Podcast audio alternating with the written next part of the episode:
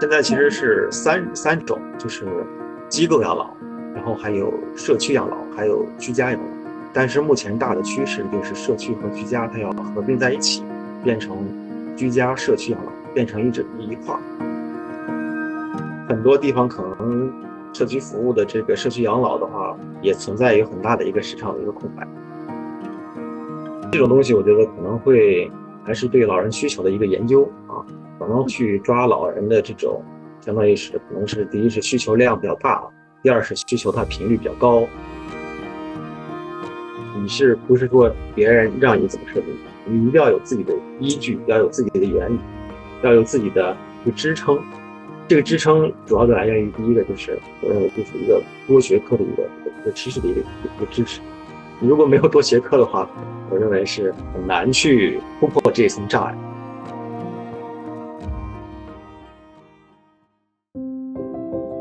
跳出思维定式，探寻设计边界，以多样视角呈现设计师的独特世界。原来设计还可以这样。大家好，欢迎收听商业设计新知，我是月瑶。本期我们邀请到的嘉宾是清华大学工业设计系博士徐小雨，他研究的领域涉及服务设计、工业设计，是国家重点研发计划适老化功效学课题任务组成员。他曾参与设计国内拥有自主知识产权的体外膜肺氧核设备、人工心脏及高性能 PSA 变压吸附式分子筛制氧机等。目前主要在做适老化方向的课题研究和项目参与。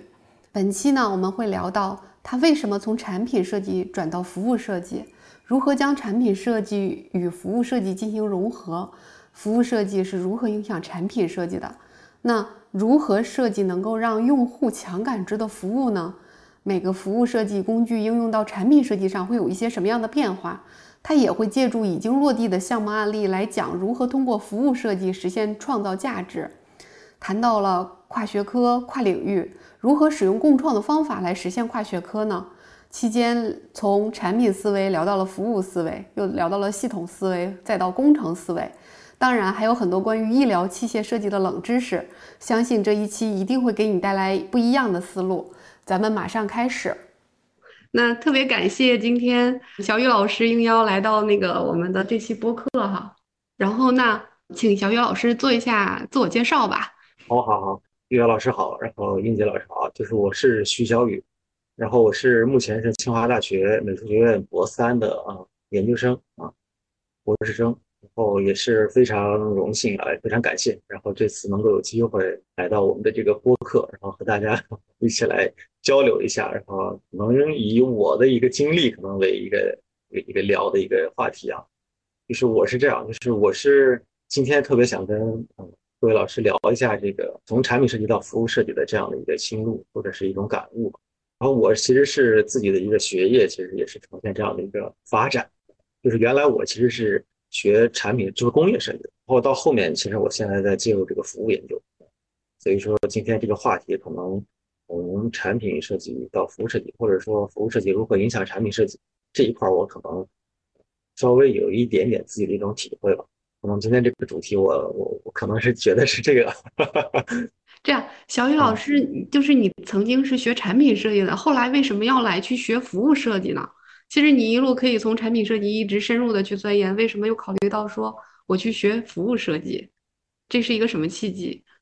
这个的话，其实就是自己在做产品的时候，其实可能会意识到了一个问题，就是通过产品可能没法全部去，或者是没法更好去解决一些人的这种需求、这种问题。然后我也在尝试探索有没有说一种其他的一种方式，都是能够将。我们的产品能够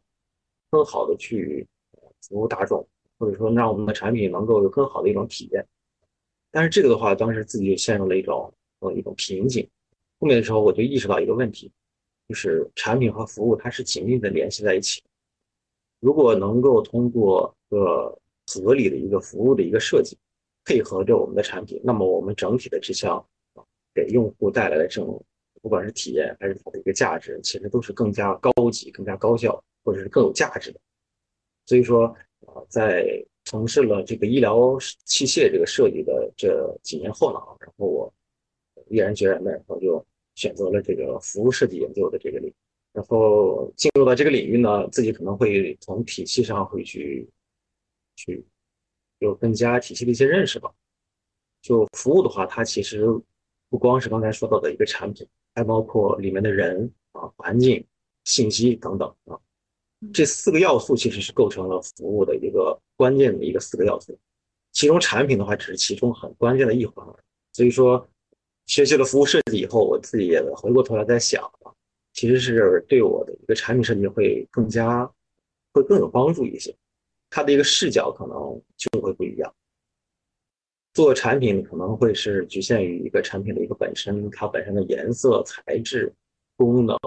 等等。然后做服务的话，可能我的思维呢可能会就更开阔一些，它可能涉及到很多这个产品的这个供应以及产品销售或者是等等很多利益相关者，他们之间。可能这个产品不光只是用户而已，然后另外呢，它就是服务的话，它也变成了一个系统。我做这个产品的时候，它像刚才岳老师提到的这个场景，在这个不同场景下，然后它这个产品到底能发挥什么样的一个价值，以及这个产品在制造或者说在设计、在服务等等这个不同的这种啊流程下面。它到底是应该存在什么样的一种问题？这可能都是原来在做产品设计的时候，我自己没有去考虑，或者是可能是我自己没有去认识到的。我们来说，就是服务设计的这种思维，可能是更加系统的一思维，它会要超越单一的这种产品、单一的这种触点，它变成了一个一个一个复杂的一个物质、信息、资金，它是一个各种。啊，能它各种种这三个，可能是资金流、物质流和信息流，它们这里面穿杂起来的这样的一个系统，所以说就会呃视角上会更开阔一些。其实服务设计这个项目可能是你目前在做的，就这个那个社区适老化服务，对吧？对对对。嗯，然后那个高血压、糖尿病的那个智慧管理，然后一刻钟社区生活圈，这个是。现在在做的项目吗？还是曾经的项目？呃，都算曾经的项目了。现在的话，应该就是这个适老化的这个项目。那你今天是想咱们主要聊这个项目一？我今天其实是在想，要不我们聊聊这个产品设计和服务设计他们之间的这种关系，或者说是服务设计如何影响产品设计？我是这么思考的。好啊，可以啊，那可以。对我又相信，因为你做了这么多项目，应该会有很多特别一线的这种心得吧。然后应该你会有很多东西想要说的，嗯嗯，确实做适老化这个项目的话，也是有一些感悟，但是也谈不上，也是自己也在相当于是也在摸索。其实不瞒您说，上次也跟您说过，就是这个服务设计，其实我也算刚入门，对，今年是博三。所以说，对服务设计的整体的一个学习，其实也才是刚刚开始而已。对，然后可能也略微有一些自己的一些思考，但是可能更多的是想能够借此机会，向您还有各位专家一起来探讨学习啊，另外一个心态。你太谦虚了，因为在服务设计这块儿，我是一个小白，真的是属于零。然后为什么就是想要邀请大家来聊，就是因为我们对这一块儿。很懵懂，但是呢，又对有有潜意识，就是觉得这块儿在未来，接下来体验经济也好，或者未来整个的这个经济发展也好，服务设计作为一种方法，是价值非常高的。以及设计师用这套方法的话，可能会可能会怎么说呢？就脱离脱离开过往的那种审美的层面，可能会再往上面走一步呢，会介入到更多的项目里面去。可能会有更多的机会，所以我们想尝试着说，把服务设计结合着现有的一些嗯热点的一些项目，然后去去聊。那主要是想邀请一线的有业务经验的，那他有有有这样整体的这种思路的，那他就会知道说服务设计在过程中真的实际解决了哪些问题。对，然后因为他比较实操嘛，所以这样子的话可能会给到设计师更多的一些可靠的这样的一个建议和一些参考吧。嗯，这这也就是为什么我们要做这件事儿。嗯，那我觉得今天确实可以先聊一下服务设计的一些思维的一些东西，也就是可能服务它设计的东西东西太多了，它包括里面的产品，然后也包括说人里面的服务的人员这些因素，还有环境空间，然后还有包括呃产品、环境、人员传达的这种信息，但是。我这边可能，呃，我也能够去把它放到这个适老化的这个整个整个大的一个系统里，它处于一个什么样的地位？可能我说的可能会比较空空一些、泛一些。一个适老的一一个产品，因为它里面涉及到太多东西了。关于适老化这一块儿，其实我我们也是了解的不多。就是适老化这个领域里面还有哪些细节性的问题或者是一些方向嘛？就是我们可以开拓的。那除了除了宽泛的去聊一下这个目前的这个适老化行业的发展状况啊，然后呢，现在这个领域有哪些产品啊，或者是有哪些不错的服务啊，然后那还会有是其他的，还有会有其他的问题吗？就这块能不能给我们提供一些思路？可以，其实可以重点针对于养老，它本身老年人。它几种类型，它需要的服务的这种差异哦，养老人的类型。对我可能刚退休，那么我其实还是很活力的一个，我身体其实也没有大的毛病，嗯，还是很活力的。他们这种老年人退休以后，他们可能他的需求是一种，然后如果他在随着他的一个时间的一个推移，他可能身体会逐步的出现一些退化，嗯，可能会出现一些他行动不便，可能会依托这种器具来辅助他进行出行。可能就是到这种借助的这么一个阶段，那么他的需求又会变化，然后再往后推移，可能这个光器具都没法支持他了，可能就会变成需要专人的这种照护，就是变成照护、介护这种阶段的时候，那么他的需求又是什么样的？他们的产品又是什么样的？可能就不一样。以及到最后的时候，可能老人都会出现这种失智、完全卧床的这种状态，就是考虑到老人的一个相当于是他已经到中末期的一个状态的时候，他的需求又是什么？可能是，我觉得这可能是一个思路，啊，不同的啊，不同的这个老人这几期的人群，哎，可以聊一下他们，嗯，或者是另外一个思路，就是针对于本身这些所有这种老年人，他们的需求可能也是会有几种类型，他们可能每一种类型里面有一些微小差异，但是可能都会分成几类、几类、几类，但可能如果把这种分类如果能够做几期的话，也其实是可以。除了人群的划分，还有。别的嘛，就是服务需求的划分，这个可能是直接在产业上对可能比较有明显的这种这种这种差异。对，比如说老人他最基本的这种需求有这种他衣食住行的这些，他吃饭啊，可能这些，然后可能再高一层次可能会有一些其他的一些一些一些一些社交的一些需求等等，他可能哎对，把这些需求的话。呃，目前其实国家的话没有统一的一项针对于养老的这么服务清单的这样的一个一个国标，其实是没有的。只有的话是各个地方那种标准，他们可能会把这个服务分成各种什么服务、什么服务，日生活照料类服务、医疗健康类服务，以及或者是等等其他类什么服务。哎，那现现在国家在这块儿，就是你刚才说区域上会有划分，现在它是以省吗？是以省为单位吗？还是更大一点的，比如说华北区、华东区，就是会地地方标准的话，它是还是以它自己的这种，呃，以省的这种形式来来，嗯，来出台它地方的标准。比如说是，呃，北京市，或者是天津市，或者是说湖南省，这种啊，以这种市或这种直辖市、省或直辖市啊，这种这种这种单位出台这种比较地方的这种标准。这个地方和地方之间的差异会非常大吗？地方和地方之间，他们其实会有一个先后的一种借鉴的一种潜在的一种逻辑，但是它也会体现它当地的这种特色化或差异，肯定是有相同，也有一些差异的，要不然它这个标准之间太相近了，以后也存在一些问题，或者说是可以找这种，嗯，另外一个思路了啊，就是。目前我们国家是推行的是这种相当于是居家社区养老这种形式，也有一些机构养老，还有一些社会的组织在做这种嵌入式这种养老，可以有这种他们不同的这种性质的这种，他们是怎么做养老，其实也可以也可以 也可以探讨。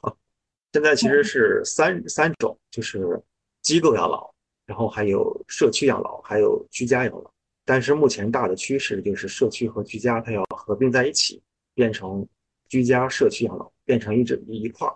为什么要把社区和因为这样就是其实有一个很浅显的一个道理在里面，就是机构养老它是相当于把老人全都集中在定点的机构里去养老。这样的话，你想有那么多老人，老龄化严重，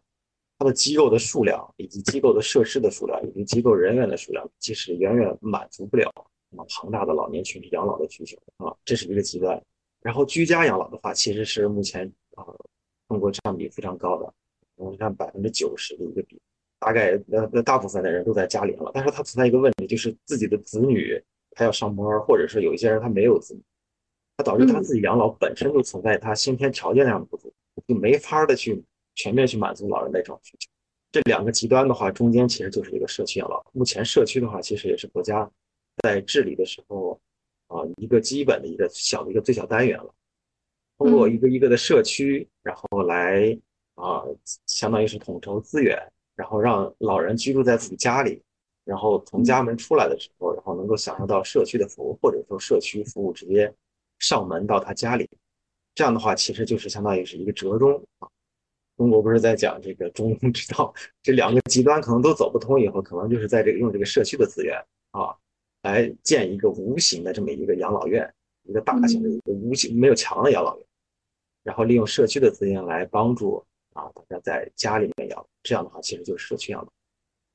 但社区如果提供这种养老服务的话，其实社区的人员是比较少的，就是社区里面的工作人员。那那我我在我理解，可能这件事儿要完全依托于招标，找第三方。对，现在的现状确实是这样，就是国家包括以社区居委会等等这些政府组织，它其实是起到一个什么一个顶层设计的一个作用，就是嗯。它在规划，但是具体落实到具体的服务的时候呢，还是需要通过专业机构，包括这种服务的一种机构，它通过服购买服务的这种形式，让这个服务机构能够入驻到这个社区里面，然后能够给社区里面的辖区的居民提供服务，嗯，通过这样的一个形式。那这竞争很激烈呀，这里面。但是很多地方可能社区服务的这个社区养老的话，可能还没有很好的普及，也存在有很大的一个市场的一个空白。你入住进去了以后，如果是有一个先入为主的这么一个一个条件啊，那么社区人因为有一个一个情况就是我可能挨着近，我可能我不会走太远去享受别人的服务。啊，它有嗯一个一个近水楼台的这么一个作用啊，所以说其实竞争的话，哎，我我认为啊，还还好嗯，目前这块市场我认为 哇，找到了一片蓝海，突然之间。现在北京市应该是这样，北京市刚应该是会组建一个相当于是一个政府背景的这么一个专业的养老公司，它来统筹北京市所有养老。哦，应该是目前是一个这样的一个走向，就是北京会组建一个养老的一个，相当于是国企的这么一个背景的一个专业的一个养老的嗯国家的一个一个一个一个公司一个公司养老的服务公司，然后来解决北京市的这种。那所以社区社区的养老也要归他们来调度，按照他们的标准来执行，就是整个其自上而下实为什统一的对要建一个这么一个公司，就是一可能是中国的这种社会主义的这种大的一个背景，嗯另外一点，它其实就是还是希望能够将这个服务能够它标准能够统一，能够把它质量给控制起来。因为嗯各小的这种单位，他们之间可能存在这种服务的这种内容啊什么的这种各种嗯差太太多了，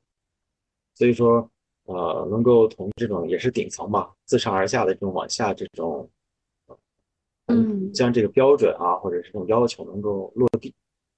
嗯。北京市现在是这样的一个情况。以上的聊的这些，我觉得包括它的类型啊、场景啊，就是这个划分啊，然后包括现在的现状啊，其实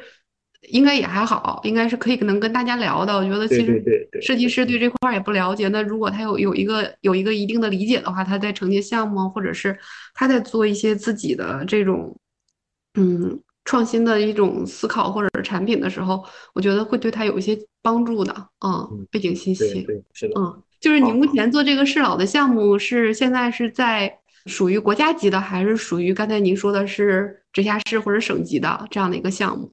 是个国家级的项目，是个国家级的项目。重点研发计划啊，应该是国家最大的一个项目课题。哇，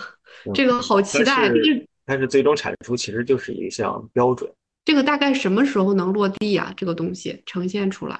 这个今年应该是刚第二年，然后这个项目是为期应该是五年的一个项目。哇，这么长？对。那我那我比较好奇啊，因为这块儿就是如果像这么大一个体量的国家级项目，大概这样组成的一个项目团队的成员大概都有哪些呢？都是这个团队是非常庞大。大概有多少人？呃，其实这一个大的一个国家的一个课题，它还要分几个子课题。像我们这个项目的话，就是一个大的一个任务，它分为五个课题，每一个课题下面还要有子的任务。就是它细分下来，就可能现在接近一百多号人在，包括天南海北各个的这种高校，包括像你看有清华大学的参与，还有华南理工、东南大学等等这些高校都有参与，还有包括一些企业，包括一些国有的一些一些一些研究院，嗯，都有参与，比如说中国建筑设计研究院等等这些。还有一些是包括一些做这种制造类的一些企业，他们可能都会涉及，因为一项服务，刚才也跟您说，就是它里面涵盖的东西太多了，包括一些建筑，包括这个服务也有，包括产品，所以说它展开以后，呃，内容非常庞大。所以，相当其实前面你说的那些，包括场景需求的，涉及到的各行各业的人都会有产学研的。对。了解了，那这个项目真的挺庞大的。哎，那整个这个项目它的协同是有是有一个人吗？还是以项目组来协同？还是有一个有一个总的项目负责人来协同各个组的工作？你们定期会有汇报？您说的是这是对的，这就是这个大的一个课题，它有一个牵头的一个单位。嗯，哎，它其实就起到一个整个对于项目的一种啊推动控制。固定的这样一个作用啊，它会定期的会按我们在项目申报的时候，其实这个项目的一个研究的一个方案其实非常详实，要不然你也申请不到这样的国家的项目。嗯嗯。所以说，在前期那个详实的一个方案的一个基础上，它有各样的一个时间的一个考核节点，然后整个的一个庞大的一个团队呢，都会按照那个前期的那个确定的这个节点，然后一步一步的去完成这个节点下要完成什么样的一个任务，这样。那所以其实适老化这个这这些项目，嗯，除非说公司自主研发会做一些，在我理解跟你这个比啊，就是小型产品了 和一些小型的服务了。那基本像大一点的，我觉得很难企业能够去触碰，因为它很难去有一个更宏观的视角和一个更全面的数据来支撑他做这件事儿。嗯，对，养老这个事儿，因为刚才跟你说那个人太太庞多了，太庞杂了，他各种类型的老人，嗯，然后他有疾病的，有健康的，还有躺在床上的，他们的需求太多了。我们因为你想想我们的需求多，他们的需求可能还有一些专业的一些医疗的一些，所以说如果想一竿子全都把它收起来啊，这个我觉得难度是很。所以说，一个公司如果是想在市老上面能够有一些。想进入这个市场，我觉得像您说的，可能产品做其中的一个产品，可能逐步的去做一个这样的，或者是做一个一个一个一个平台，我觉得是可以。但是如果是想啊组建这样的一个完全的一个规模化的一个服务的一个团队，难度其实是很大的。只能做产品和平台了。那设计师呢？再往下沉一点，就是如果说设计师的话，在这里面会会有哪些机会呢？设计师的话，其实适老的产品是这个东西，应该很多年前应该大家都已经在考虑这些这些内容。嗯，但是我以我个人的这种观点来说的话，可能还是要紧密的依托老人这种需求，他的需求太多了。老人在他呃逐步衰老的过程中，它包括它的听觉、那个视觉啊，的触觉应该，然后它的。各种感官的，它的那个能力其实都在衰退，所以说他在使用这些产品的时候，它就伴随着一个它的一个功能啊，或者是形式以及颜色或者材质等等，它的一个一个一个需求的一种变化。再或者说，有没有一种可能是设计师是能够通过一种设计来改变它原有的需求。本身可能老年人说我我我需要一个这样的一个需求，其实背后他只是说在解决他更深层次的一个需求而已。如果设计师能够挖掘出这些东西，然后去改变老人的这种需求，我觉得也是未来的一可能是一种机会。我的一个直观的一个感受就是，可能存在一个问题，就是设计师会有一些理所当然的一些设计。我目前接触到的一些设计可能会有这样的一个状态，就是他自认为老人这样会好，但实际上老人他的一个使用起来其实并不并不如他所所设想的那样。所以说，机会点在于能够真正的能够抓住老年的这种需求的一种痛点，能够创造这种产品，能够帮助他啊。更好的这种养老啊，让他更方便，让他能够在情感上有一些支持等等这些东西，我觉得都是一种机会点。呃，我还有一个问题啊，就是可能这个问题你尝试回答吧。我我觉得我我问的可能有点太大了，就是嗯，刚才我考虑到，就是你你说到了一个点，其实老人的这个需求比较复杂，对，特别的多，还还比较复杂，而且还还变化。那其实，通常这种情况下的话，如果你一个企业，它想能够去保持它的整整个的一个商业商业形态的话，那它需要一个高效和一个规模。那如果在这种需求又很杂，然后那小众的需求又又这么多，那一个企业如果在做适老化这块的，不论是产品还是服务的时候，它如果不能形成规模，那就很难实现盈利。那整个的这个企业的赋能就没有办法实现了，那也会影响这个整个适老化推进的一个进度嘛？因为，呃，不管是技术啊、服务啊，它其实都是依托于商业形态的，只有商业是能够高效的运转这一切的，不论是科技啊，还是还是文化的发展。那那问题就是说，如果在这种需求比较杂又又多的情况下的话，那怎么什么样的商业机会点才能够？形成规模呢？什么样的商业机会点能形成规模？对。然后我也其实我也在尝试回答吧啊，就是在我看来的话，面对复杂需求，然后面对面对很多不确定的时候，其实我们不可能呃一个在一个有限资源内能够做到一个什么样的一个又又大又全的，那那是不可能的。然后这个的话。我觉得可能是需要双方的一个视角，就是要看外面我们的这个你看到的这个机会，你想到这个创意，你想到这个产品，这个东西和你本身自己的这个资源、企业的这个优势之间啊，它联动起来的它的这个核心的竞争力，它能够在这个市场里是一个什么样的一个地位？我觉得还是呃总结起来就是可能还是怎么说呢？就是肯定是要一专多能。就是你可能考虑的很多，但是一定要有核心的产品。我觉得可能是，哪怕是，嗯，怎么说呢？就是一两件产品，它是一个你能够给你带来，能够直击这个老人的这种痛点，相当于是能够这个不管是这种销售的这种数量来说，还是说价格来说，能够给你带来盈利，然后你可以逐步的去，我觉得是它一个逐步的一个过程，不可能一下去考虑。去设计老人的生生生活的方方面面的一个需求，这种东西我觉得可能会还是对老人需求的一个研究啊，可能会去抓老人的这种，相当于是可能是第一是需求量比较大，第二是需求它频率比较高，等等啊，它这种关键的它的一个需求的一个点，然后去针对性的去通过我们的产品来解决这些需求。所以说这样的一个产品，我觉得可能放放在适老的这个养老这个很大的一个。一个环境里，它是有竞争力的，而不是说又多又杂，但是没有直击到要害，这样的话，我觉得可能会有点危险。基本回答了我的我的问题了。然后那个，呃，量大频率高的这些关键需求点，你能举几个例子吗？在适老这一块，这个反正这个可能是一个特征，可以去去发掘啊。对，好的。你像衣食住行，他吃饭，老人的吃饭这个东西，它是一个频率又高，它又是个刚需。所以说，解决吃饭这个问题，可能是一个一个一个一个很重很重要的一个东西。嗯，比如说，如果是如果假设是我是一个一个想进入养老服务的这，我可能会通过我的一个设备，然后能够帮助老年人更好的去吃饭。因为现在很多老人他吃饭确实是一个大的问题啊，他自己腿脚不便，然后他子女呢又可能不在身边，然后他吃饭可能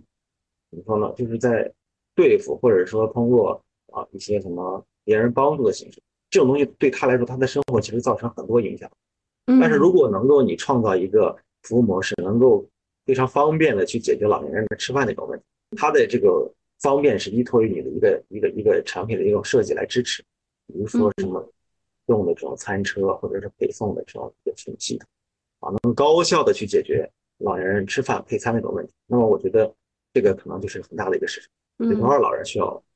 方便、快捷、安全的吃饭，解决这个问题。我刚才突然想到了一个居家改造。我觉得可能未来他的家已经不适合他了，所以可能他需要有在各个角落里面安上很多这种辅助设施。可能是的，对。对，我觉得也是。老改造这个也是一个现在比较火的一个一个是业态吧，就是在政府这边也在，包括残联或者是一些其他组织也在主推啊，在做这项工作。嗯，就是针对有需求的。然后或者是都是通过网格员的形式来主动的去帮他有申请一些这样的一个适老化改造的一些这样的一个一个帮助啊，来改造他的一个生活环境，装个扶手啊，加一个防滑垫啊，或者说给他装一个这种坐便的这种起立的什么辅助的一种借力装置啊，以及再说的远一些，有一些家庭的一种床位啊等等，嗯，都是都是这块确实比较火。现在特别多吗？做这块的？也不能谈特别多，但是这块的话，但是也有一些老年人他还没有这种意识，可能需要激发老年人这种意识，可能这个我们的这个啊供应的这个才会更加百花齐放。有些老年人他他对他本身有需求，但是他没有意识到，他不知道我应该装一个付费，我让我觉得更方便，没有这种意识。对，也不知道居家改造这块成本高不高，是不是？能够普及，就是因为它里面涉及到一些设备啊，或者一些专有设施。如果成本非常高的话，其实普通家庭即便有意识，可能也没有办法去去支撑。而且适老化改造它有一个特征，就是它不是说可以就是规模化，它其实每一家的装修的情况都不一样，它的尺寸啊，它的条件啊，其实都需要去相当于是定制。所以说定制这个东西可能就。提高了这个适老化这个普及的这样一个一个一个一个进程，一个一个缩短了就限制它的一个进程。定制这个过程其实就非常啊需要长的一个周期来实现。理解了，嗯，那要不然小雨老师聊一聊服务设计原则和产品设计原则的区别和差异。然后产品设计，其实我可能这么多年，其实我已经算一个外行。啊，只能说是自己可能也不一定说的对啊。就是这个产品设计，其实我们很多人直观来说，可能就是它的一个颜色、它的一个结构、它的一个材质、功能等等这些很表象的一种东西。我们怎么把它做好呢？其实我觉得，产品设计或者是工业设计，它的一个一个一个概念，其实就是啊，让这个通过创造，让这个东西更加好用、易用，或者是更加。美能够带给我们一种美的一种体验，所以说这个可能就是我我理解的一种啊产品设计的它的一个一个一个概念一个定义，然后它的一种原则，其实我觉得就是可能是它的功能交互，然后它的可持续性以及它的一个美学性这四个点，功能性、交互性、美学性以及它的一个可持续性啊，这一点如果能够把控住了以后，然后我们依据这四个原则，其实设计出来这个产品，我觉得它肯定是一个。算是一个好的一个产品，然后服务设计呢，就是服务设计也有它自己一个一个一个一个定义。其实服务设计就是相当于是它是以用户为中心的，然后它其实是要协同各方的利益相关者，然后通过人员啊这种环境还有信息，然后它的一个综合的一种集成来为这个实现这个服务的一种提供，然后服务的这种交互的流程以及服务触点的一种。一种一种创新，它是一个这样的一个一个一个定义，其实是它的原则，其实就跟产品设计就完全就不一样。它第一个原则其实就是以人为本，就是我这个我们的这个服务产品设计可能也有这样的原则，就是这个以人为本，可能大家对。然后服务的话，它其实最核心的其强强调就是以用户为中心，然后我们所实现的这种服务，其实是完全还是依托于用户他本身内在的真实的。它的这种需求来来来来来进行设计和进行提供的，这是相当于是服务设计的一个初衷。第二个，其实它的一个原则其实就是强调这个它的一个过程，就是一个顺序性。这个跟我们产品其实做的完全不一样，就是它什么叫一个一个过程或者是顺序呢？就是服务呢，它强调一个它的一个体验，这个体验是伴随着服务前、服务中、服务后整个发展而来。所以说啊，对于这个它的一个顺序性这一块是，如果能够把控好了以后，能够给带给人这个带来一种好的一种体验，其实就是服务它的另外一个原则。就像我觉得就其实就像一个看电影一样，可能。有一个抑扬顿挫的这么一个节奏的这么一个把控，或者是一首音乐，它的一个旋律，其实旋律跟这个服务的一个，我觉得跟它的一个顺序性，或者是跟它的一个过程性，其实是一样的啊。它这个过程的这个服务的这种节奏的把控，能够给人带来一种好的一种体验，这可能是服务设计的另外一个原则。第三个原则就是，呃，是相当于是有形性，服务和产品设计其实完全是。呃相当于是刚才你也说，就是一个是有形，一个是无形啊。嗯，所以说如何把这个服务呢有形化，我认为其实是第三个关键的一个原则。因为服务其实是很难被感知到的。如果你不通过一些有形的东西的话，你很难去让人去接受、接近、去理解这项服务啊。所以说，通过这种将这种无形的服务有形化，可能是服务设计的一个一个另外的一个原则。重要的一个原则，然后还有还有这种一个强调服务，其实是强调迭代的，就是服务它是一个不断迭代更新的一个过程。哦，我们的这个服务不是说你提供完以后就直接甩给别人，而是其实服务强调的是一个和用户进行一个共同创造的这个过程。用户肯定会反馈你这个服务里面有哪些东西是我不满意，或者是我认为可以再去调整的东西。然后服务强调。对于服务的一种评价，建立一套啊这样的一个，你提供一项服务，你肯定要提供一套评价体系来伴随这项服务，来来相当于是来监督这项服务，来更新、来迭代这项服务，以使得这个服务能够持续的去不断的去更好去发展。然后另外刚才就提到了，还有一个是整体性，就是这个它的一个原则，就是相当于是我们这个服务，刚才也也说到，它里面也包括各种利益相关者，它不光是考虑的一个。用户了，它还要考虑里面销售人员、制造人员，然后他们怎么能够更好的去帮助这个服务，帮助这个产品做得更好。所以说，服务的话，它考虑的是一个整体的一个一个思维，它考虑的是一个系统。它跟产品的话是这个又是另外一个重要的一个差异，这是它的一个重另外一个重要的一个。这两个进行比较的话呢，我觉得其实可能就是最关键的就是一个是有形，一个是无形的。另外一个就是一个是复杂的，一个是单一的，这两个我觉得是可能比较浅显的一个一个一个差异。刚才其实你提到了有形和无形，然后包括这个整个服务设计它的用户感知，其实我觉得，那你在做这个整个的服务设计的过程中，是怎么能够通过你的这个链路的设计，能够让用户能有一个强感知的？这里面会涉及到哪些关键的要素吗？还是以用户为中心，我们要明确知道，它以用户这个中心的话，比如说以它是一个圆心，然后一个半径，然后它可能会以这样服务的时候，它可能会接触不同的这种触点，这个触点其实就是它一个感知服务的一个一个一个一个一个关键的一个媒介。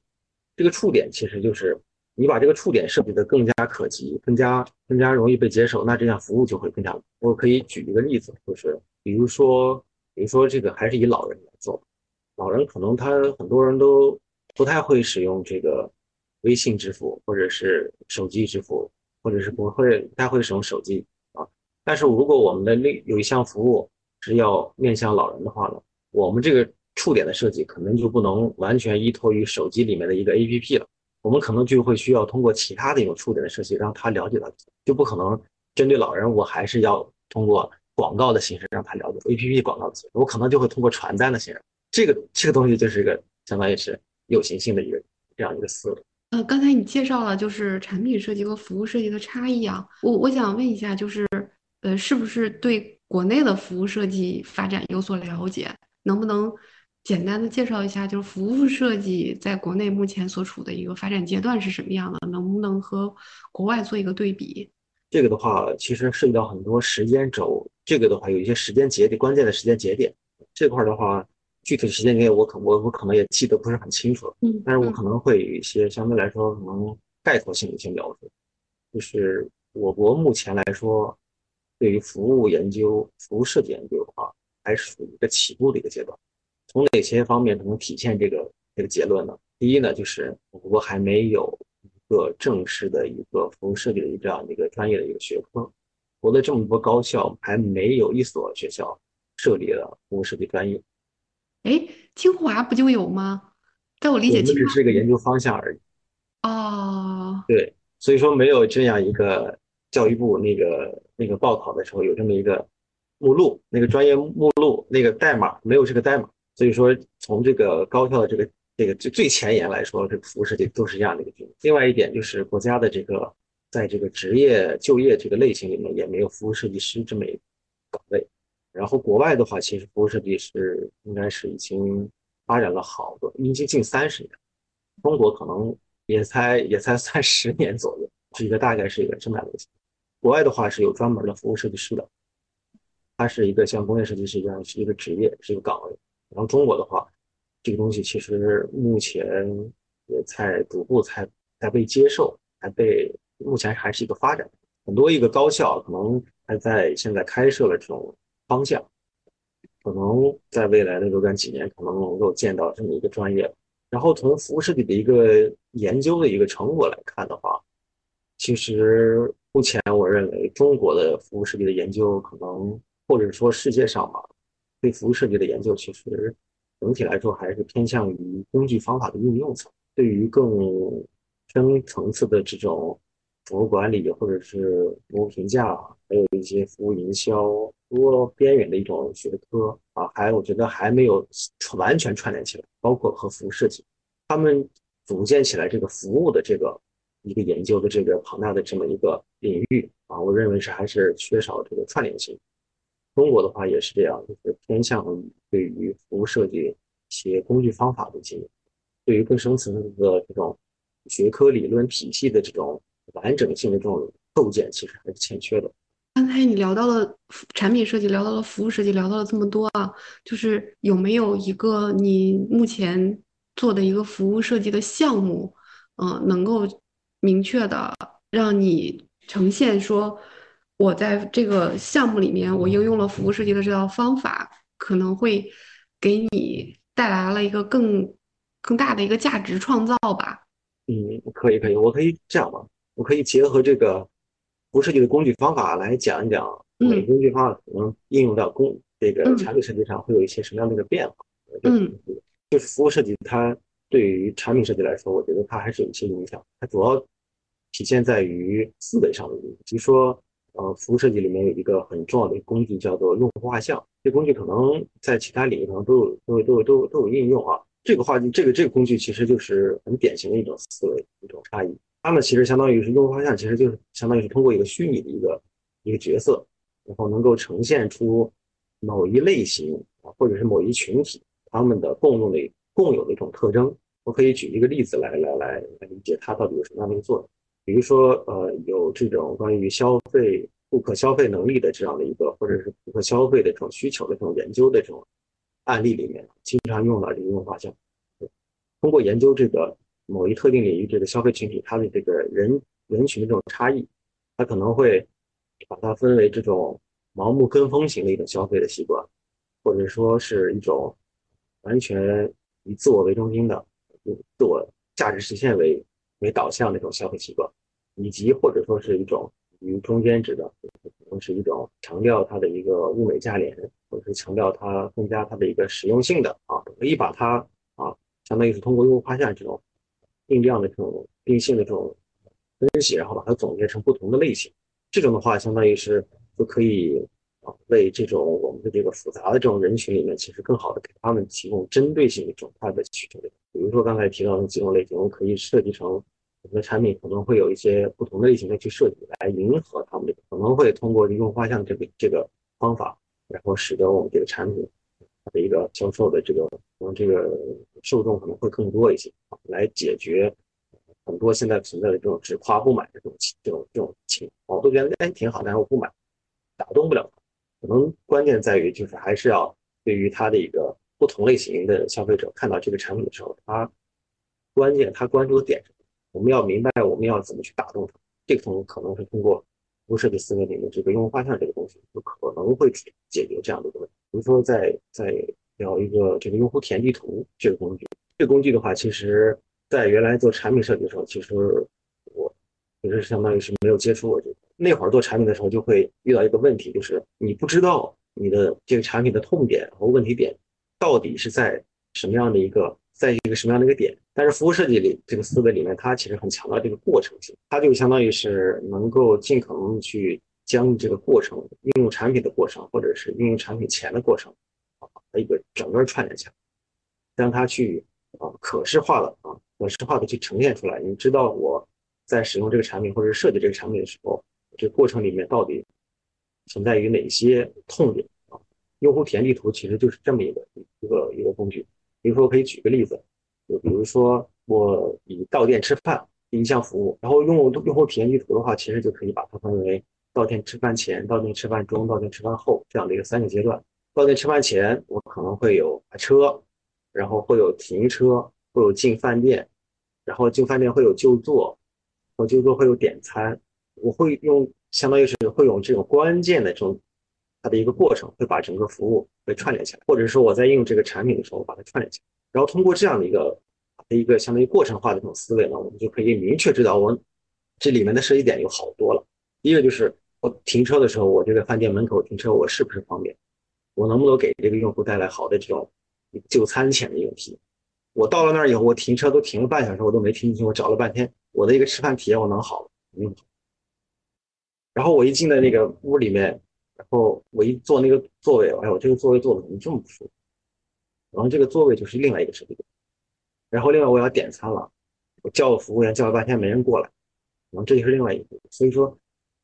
服用户体验地图这个服务设计的这个思维就跟这个产品设计就完全就不一样。它相当于是更加强调这个过程，它可以啊帮助我们去发现过程里面可能会存在的问题，比如说刚才提车的问题，比如说刚才。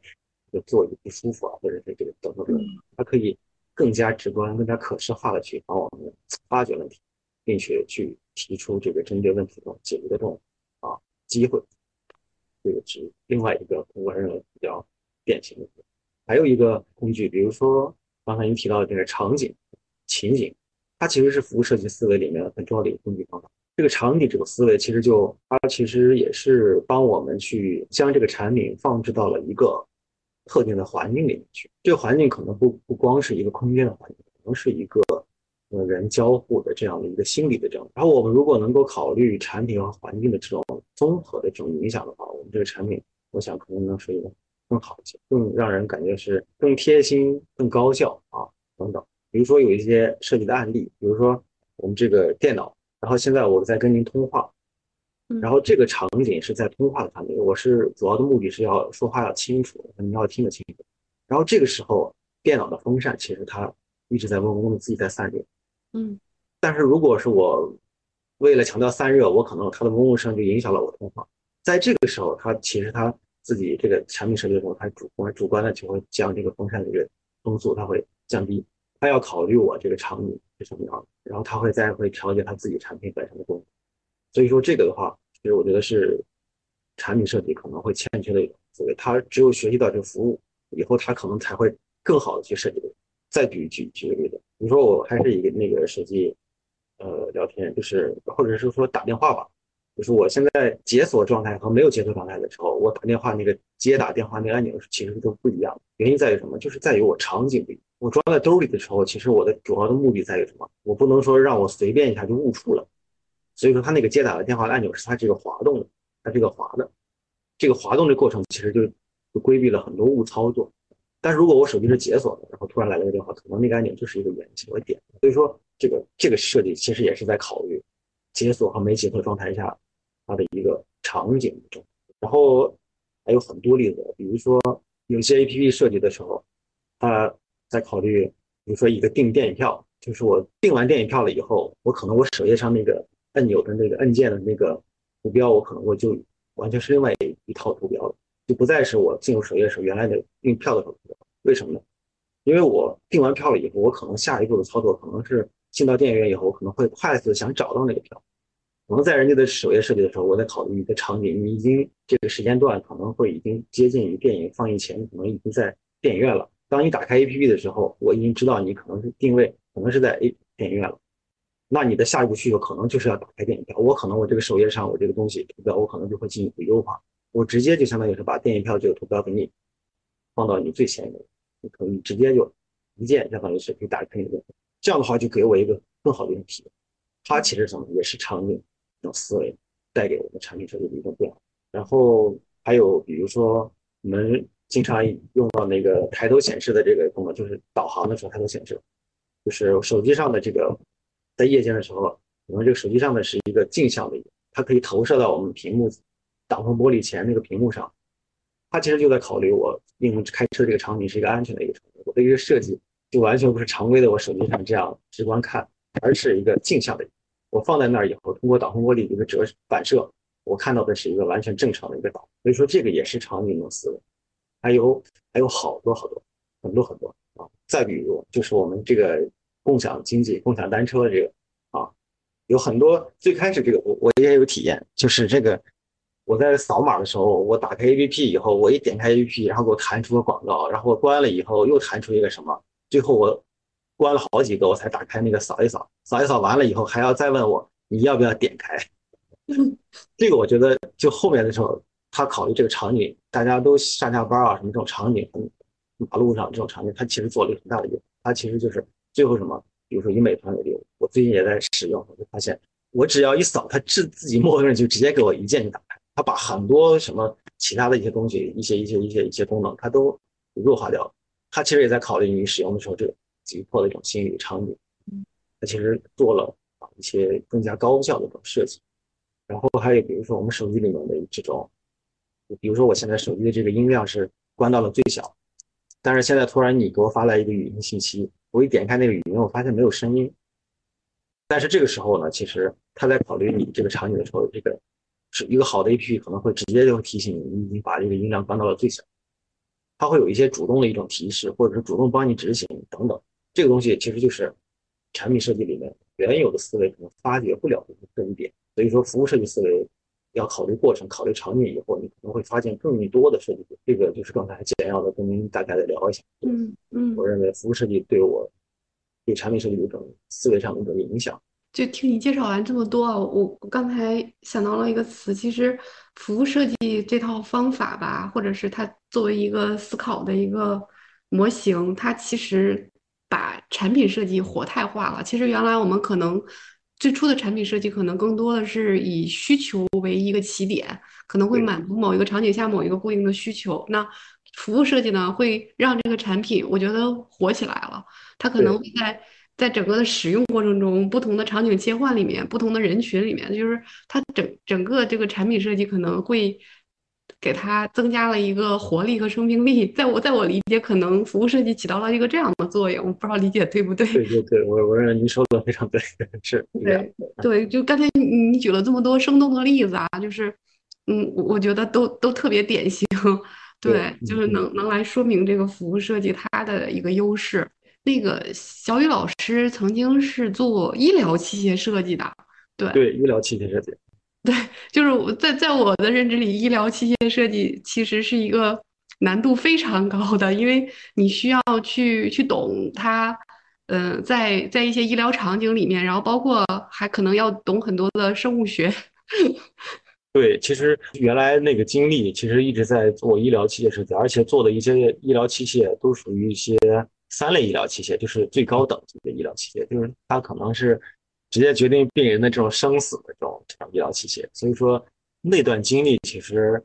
可能自己对于产品设计上的一些认识，可能会和其他这种大众消费的这种产品设计还有一些不太一样。那会儿的我的一个认知就是安全是第一位的，就是安全一定是放在什么颜色啊、产品啊、形态啊，安全是放在之后，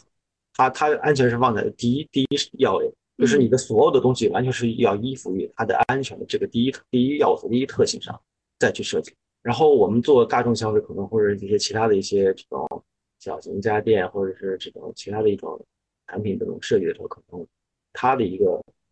一个一个重要性，可能就跟医疗器械完全不是不是像那那么那么被重视啊。他可能觉得哦，这个更好看，或者是或者更更炫酷啊，更科技感更强，或者怎么样的一些特色或者一些一些关键词来去用，但是很少有这个安全这个这个词放在了第一位。所以说那会儿这是一个自己的一个主要的一个一个感悟。另外一点就是那会儿，比如说做就是疫情的时候，哦，我们国家很多人现在已经得到了得了那个重肺炎或者是心衰等等啊。嗯，那会儿尤其是一些有一些基础疾病的这些人，他那会儿就迫切的就需要这种 ECMO 这种设备。但是这种设备呢，其实当时应该是说在国外被垄断的一种卡脖子的一种医疗器械。然后中国呢，其实也在。通过自己的一种布局和规划吧，也在努力在突破这个卡脖子的这个这样的一个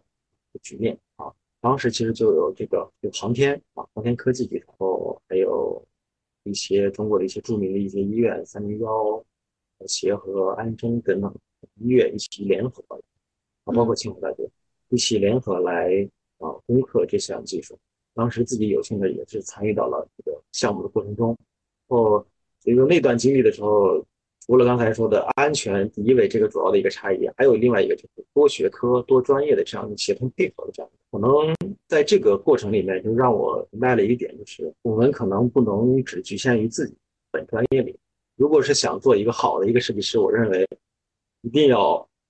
就是他的一个专业的一个一个一个一个融会贯通的一个能力要很强，要不然的话，你没法和其他专业去更好的去更高效的去交流。所以说，在这儿可能有说的是有点多了，就是这个我原来有个感悟，就是可能在刚开始的时候，我们服务设计师或者是工业设计师或者产品设计师可能会遇到一个情况，就是不被大家重视，可能会觉得我让你怎么设计你就怎么设计，可能会有这样的一个局面。所以说，呃，针对这种问题，其实我也在考虑，其实主要的原因第一点就在于，就是我们的思考其实不够深，并没有说像王羲之的字一样。每同一个字，我在一篇文章里写的是五花五五花八门，各各种各种各样，都不带重复的。其实我们这个在做一个这样的一个产品设计的时候，我们这个方案，我们可能只拿出一个或者两个，有没有啊？去融会贯通的能力，能够站在不同的角度去更加深刻、深入的去思考，能够将我们这个方案能够更生动化，能够更打动人。我觉得那会儿的我的一个经历就是自己想的不够不够多，可能会陷入一种被动。那是我在最开始接触的，但是后面的时候，我自己也意识到这个问题之后，我就会不断去避免这种问题。就是你自己要，你是做一个产品的设计，你是一个顶层的一个设计，你是不是说别人让你怎么设计，你一定要有自己的依据，要有自己的原理，要有自己的一个支撑。这个支撑主要的来源于第一个就是，我认为就是一个多学科的一个一个知识的一个一个支持。你如果没有多学科的话，我认为是很难去突破这一层障碍。然后另外一点就是，就是要考虑的，刚才在说，就是要考虑的足够、足够的深入、足够的啊打动人，能会这样的话，我们这个产品你在在做产品交付的时候，别人才会明白你这个设计啊确实牛在哪里，可能会我觉得这是两个核心的一个一个感悟吧。哎，小雨老师，我我有个问题，就是因为前边呃一直。一直那个聊产品设计，其实我是我脑子里认知的那种大众化的一些产品设计啊。因为刚才聊到你是医疗器械的这种产品设计，你你你应该是工科背景吧？对，我是工科背景。嗯，然后你这个产品设计是在在我理解会不会更偏于机械设计，而不是我们？我们那个美术美术方向的那种产品造型设计，对这个里面其实有一个有一个背后有一个小的一个冷知识，其实就是中国这个就是好像产品设计和工业设计有点分不清楚啊。对，但是这个其实，在国家的这个教育部那一块，它怎么分的呢？就是工业设计它其实是偏向于机械的，它其实是有些机有些有些机械的一些专业的人，它里面的一个一个一个方向叫工业设计。嗯，然后产品设计呢，可能就是偏向于我们设计方向，日后的一个一个，它俩其实是在互相靠拢，他们之间有交集，都在学一些，就是我们工业设计、产品设计的一些基础的一些知识，他们其实很像，但是它背后的这个知识结构有点不同，它侧重也不太一样。嗯，我们产品设计更侧重于它的一个外观，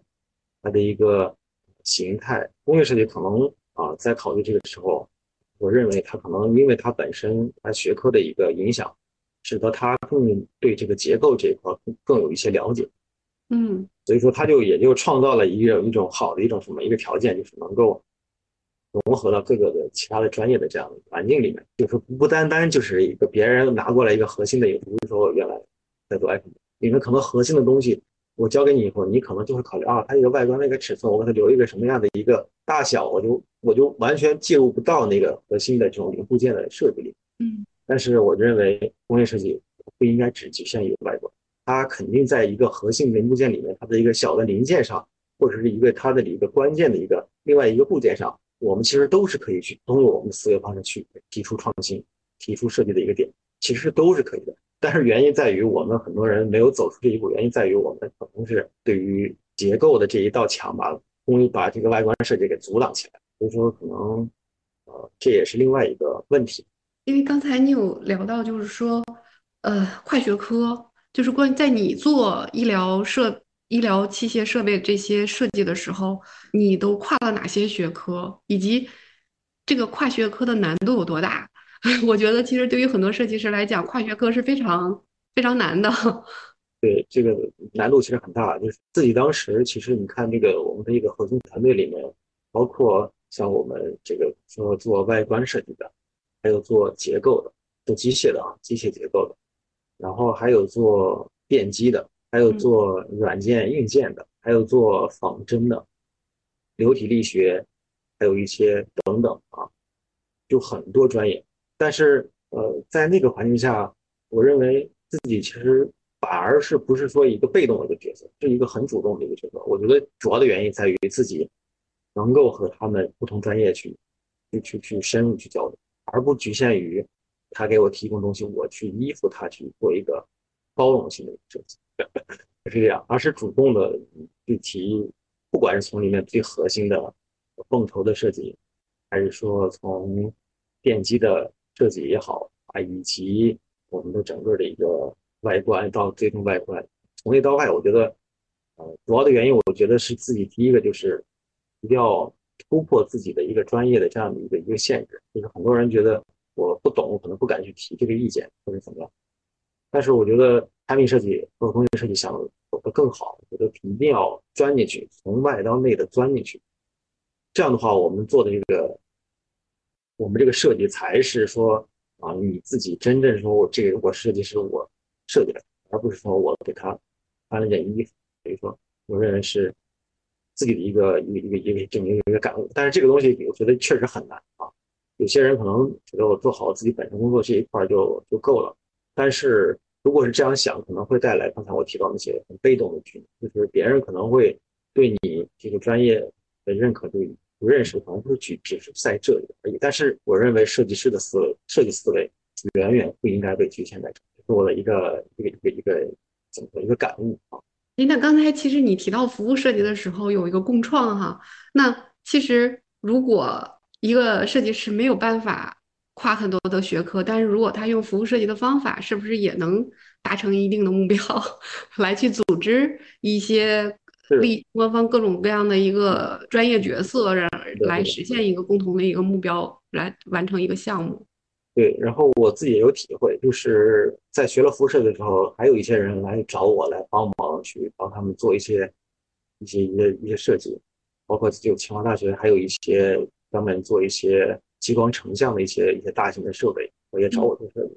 然后我学了服务设计以后，和原来的这种设计的思路完全就完全不一样。能讲讲吗？就是有哪些不一样？然后可以结合着你的项目事例，可以讲一下。主要的在于就是我在设计、在分析、在分析需求的时候，可能会刚才也提到，包括过程，它的一个过程，它的一个场景，它的一个，我就会更加精准化了，我就能够更快的去统筹那些痛点，能够更好去找到一个方案去解决这些痛。这可能是学了服务设计之后带给我的一个最大的一个变化。主要的来源就还是说，我们就是把这个使用产品的时候，它的一个过程，嗯，能够把这个过程里的痛点我能够分析出来，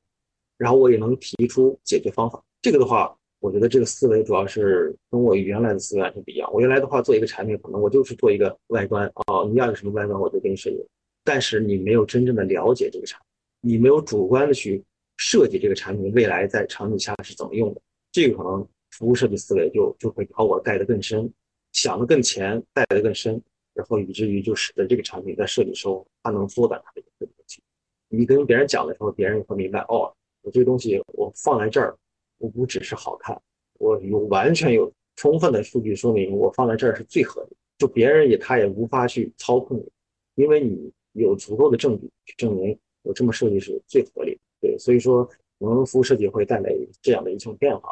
在我理解，这些医疗设备其实难度都挺大的，因为我在我看它属于专业设备。那你在设计这些专业设备的时候，我们举个例子啊，比如说你你之前好像是做过这种心脏的辅助治疗一一个系统，那在做这个系统设计的时候，那它它的难度是什么呢？那这个这个难度你是怎么攻克的呢？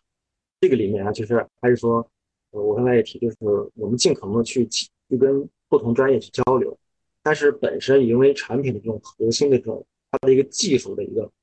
卡脖子，可能是核心技术的话。可能是倾向于某一个学科的，比如说刚才我说到的那个 ECMO，或者是您提到的这个人工心脏，它里面其实最核心的一个技术，其实就是相当于是它的一个带动血液的一个它一个泵泵的功能。就是我们都知道，我们的血液在人体内是不断在循环，心脏提供一个动力，让这个血液能够输送到各个器官，各个器官消耗了血液里的营养和养分以后，呃和氧气以后。然后再输，再通过这个心脏把它输送到我们的肺里面，进行相当于氧合来，就是补充血液里的氧气，然后再周而复始，再到各个器官。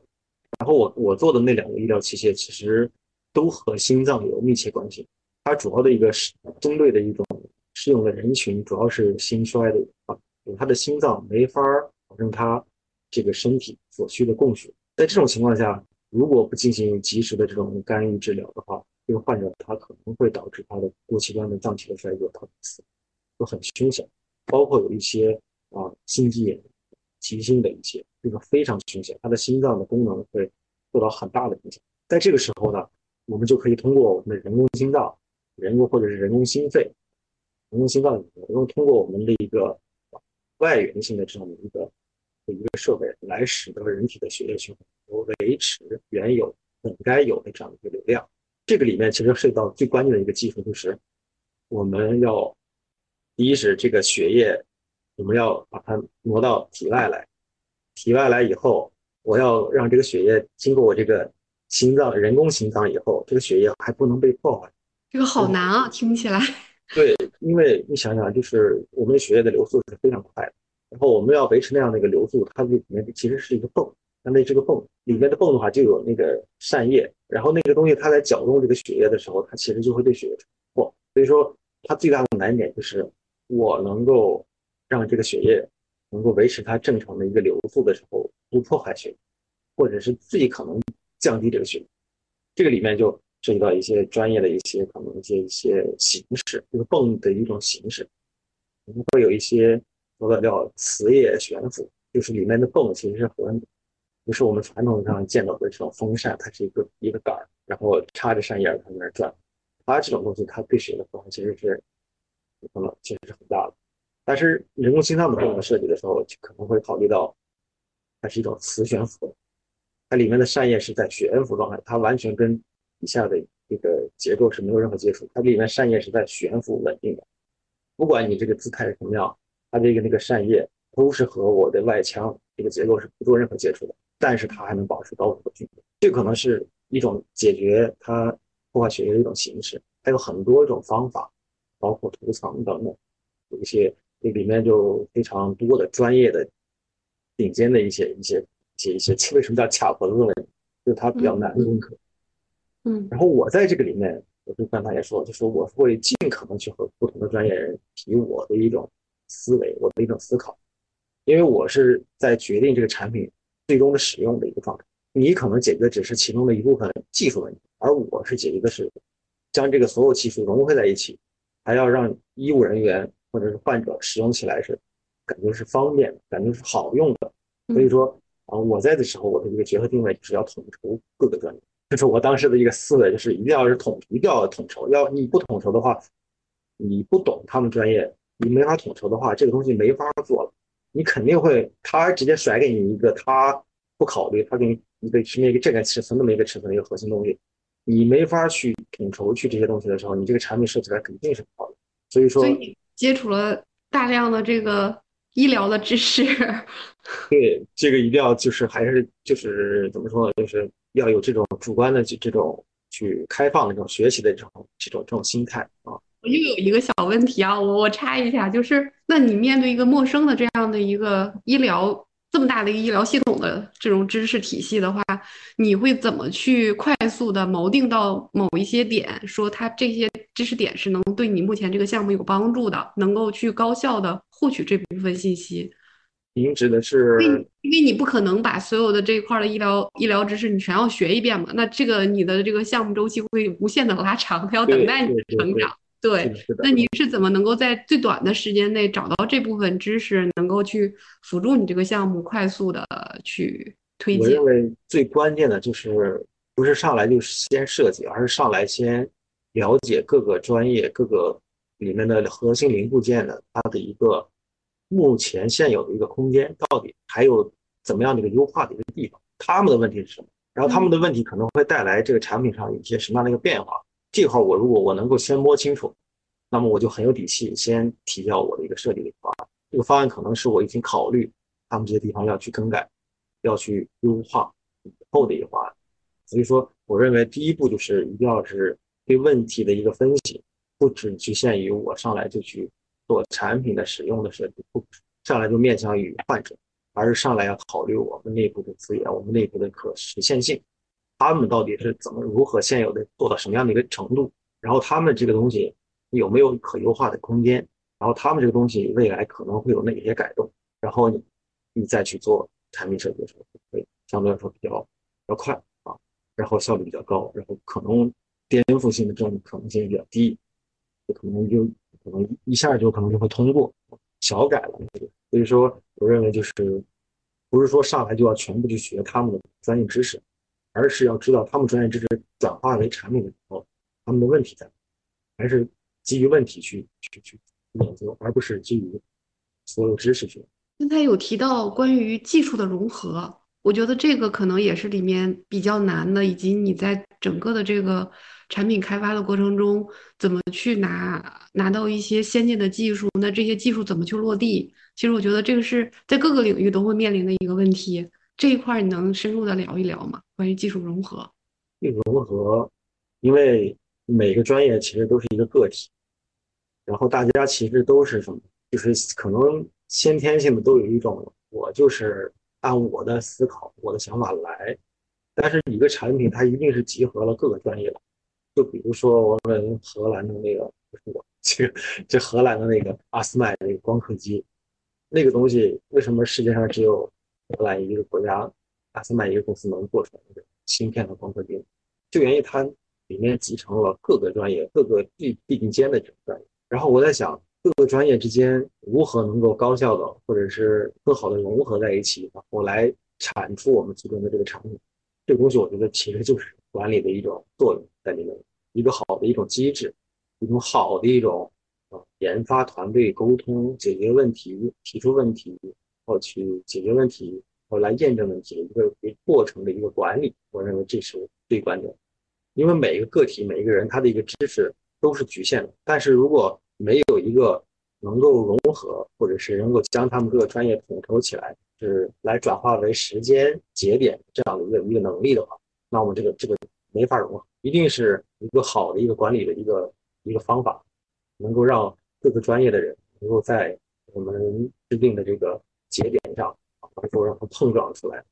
需要的这种关键的这种技术的这种进步的一个一个等级，一步一步的就不朝这个产品最终去迈进。我认为还是管理这这两个字在里面起最大的作用。然后那刚才还有提到了一个成本的问题，其实这么专业的设备应该成本极高，应该是成本极高的。就是在这个过程中，你们也去考虑说。包括它的材料，包括它的技术，对，包括它它的这个生产成本，你们会不会考虑这个整体的成本问题，以及你们会去在哪些方面去把它压缩到不保不影响它品质或影响它质量的情况下，能够一个最低成本来生产设备？这个也是你在设计的过程中需要考虑的吗？这一块的话，其实做医疗产品和这种常规的这种产品来说，啊，我认为这两个还是有着明显的一种，就可能说一种。差异吧，就这种大众的这种快销的或者这种常规的这种电子产品，一定是极低的压缩成本，因为它考虑它的一个价格在那里。但是医疗器械，呃，其实相对来说，因为它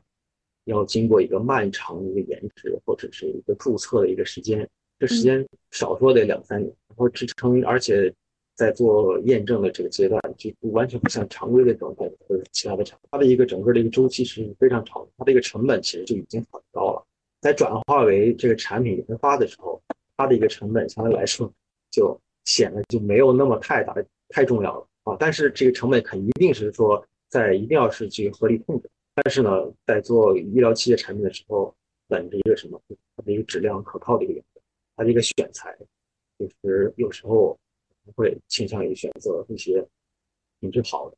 价格稍微高的。所以说，最终导致我们看到很多医疗器械的道理那么贵。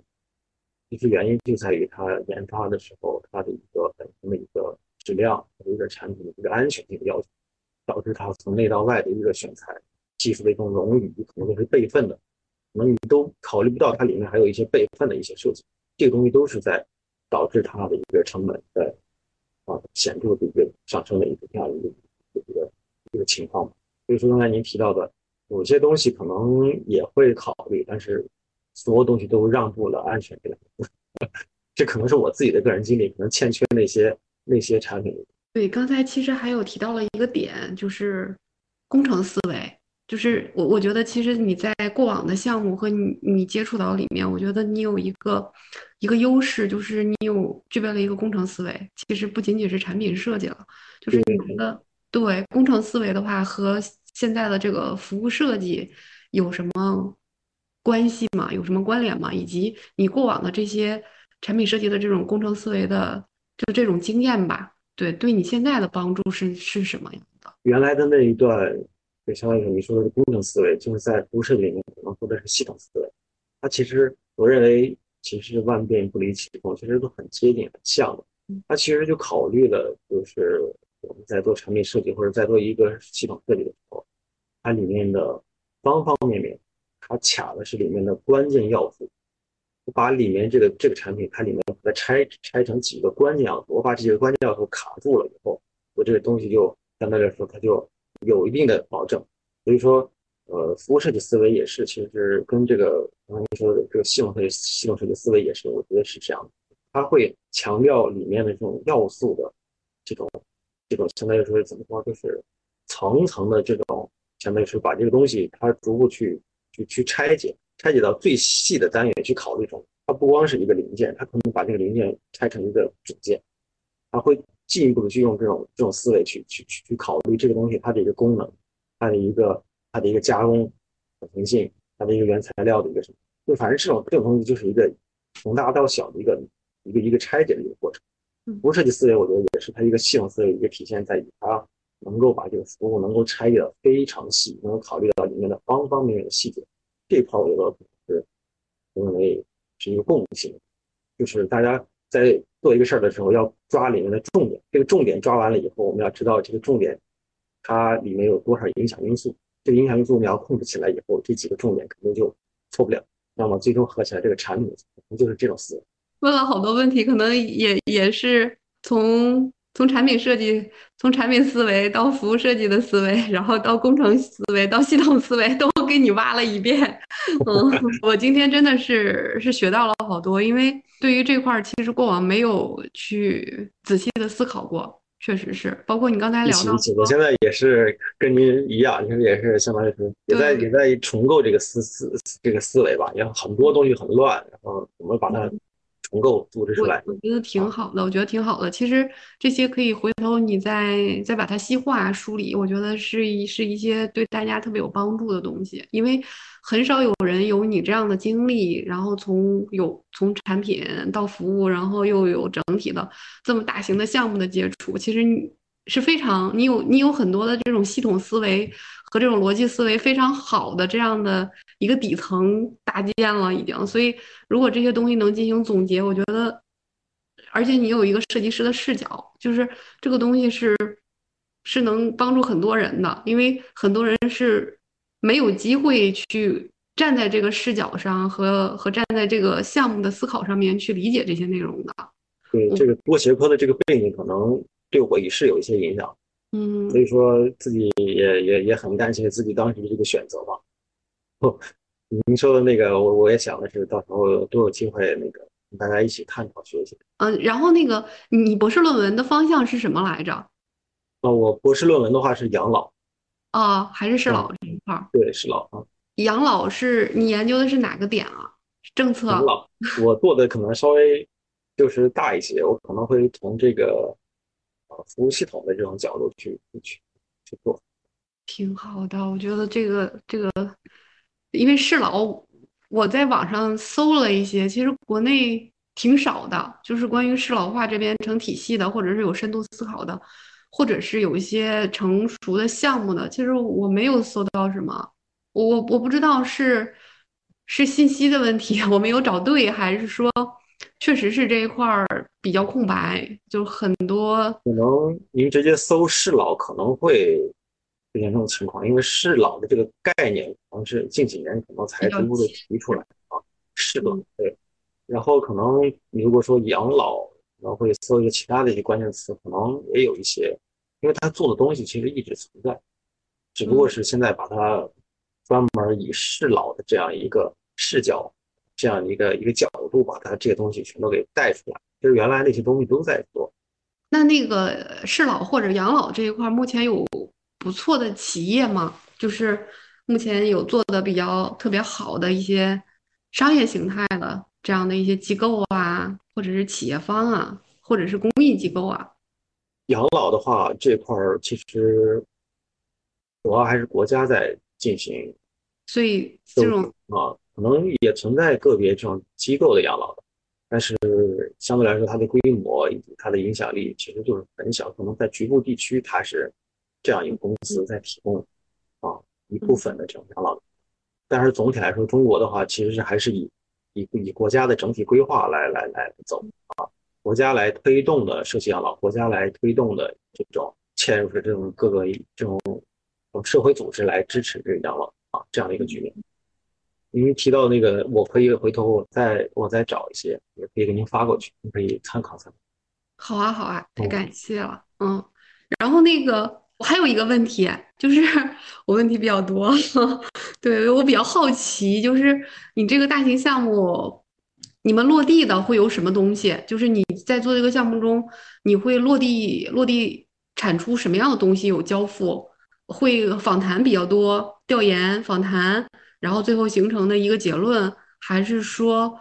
还是说你们在做整个的，比如说评估体系，你你们要把它落地。然后最后最后的话会以这种几种形式吧。第一种形式就肯定是有要有研究报告的，这种产出肯定是个研究报告。然后第二公开吗？这个研究报告可能大概率应该是不公开的。然后另外一个一个形式可能会以论文的形式，这种东西是要公开的。嗯。呃，论文的形式，第三个就是以这种人才培养的形式，就通过这种项目要培养这种专业的这种人才的形式。然后可能还有一种是以这种最终，比如说以这种变成一个标准，像我们第一那个那个适老的项目，可能是国家的一个标准，以及或者是说是一个政策的一种建议，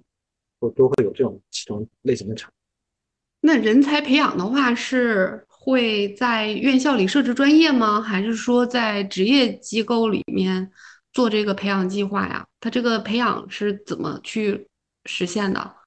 培养的话，就肯定就是他这个人他在学校里他的研究的课题，他最终的研究的毕业的论文，以及他呃发的这种文章，他都要是这个类型，他一定要在这个领域内有自己足够的思考，通过这种毕业毕业的就学校的这种培养的形式，他毕业的形式来培养他，培养研究人员，对研究人员，对，不是从业者，那我理解了。对哦，那未来的话，会面向于从业者的话，未来会会做这部分的计划吗？从业者的这种你说的这种培训的这种形式，因为总要有有人能介入到这个这个领域来从业嘛。其实有很多基础性的服务的，比如说你要供餐，你要做饭吧，然后你居家肯定要有很多的家政服务吧。其实呢，这些都是需要，嗯，这种的话。培训的话，其实这个东西国家也在考虑，也会政策是吧？他对他可能未来会设置这种专门的这种职业类型。如果要想有这个职业从从业资格证的话，你就要参加相应的学习、相应的培训。嗯，对，这是一种形式。你是通过考试的形式，然后最终获取到这个从业资格证，这是一种形式。另外一种形式就是企业内部本身的一种，它专业的机构，比如说我这个养老的机构，可能我。里面的这个服务的人员，他本身要要有这样的一个专业的一种知识，怎么去服务这个老人，怎么帮他洗澡，嗯，怎么帮他那个那个那个那个，就是怎么打扫这个屋子，这可能都有一套他们自己的培训方法，这可能是企业内部的，还有一种就是国家的。而我们的话，可能出培训的话，我们最多就是也是通过政策建议，以及通过标准，以及通过研究报告的这种形式呈现到政府层面。然后他们去采纳，啊，采纳这一套东西，然后最后出一个什么什么什么什么的一个一个一个一个方案，一个意见，什么样的一个以政策的形式公布出来，最后底下的人可能会拿这套标准、这套方法去去培训，我们可能不直接去培训别人。了解了，嗯，好的。今天太感谢了，我觉得今天简直了，我我我这一块儿啊，我大概有了一个框架，有一个概念了。因为原来是真的是一头懵，觉得啊这是个什么东西，然后就根本就感觉不知道从哪儿下手。所以你今天听你介绍这么多，感觉模模糊糊有了一点点方向了。我们今天的节目就到这里了，非常感谢大家的收听。如果你有感兴趣的话题呢，可以给我留言。同时，我们也为听众朋友们创建了听友群，欢迎大家的加入。具体加入方式可在每期详情里查看。下期再见。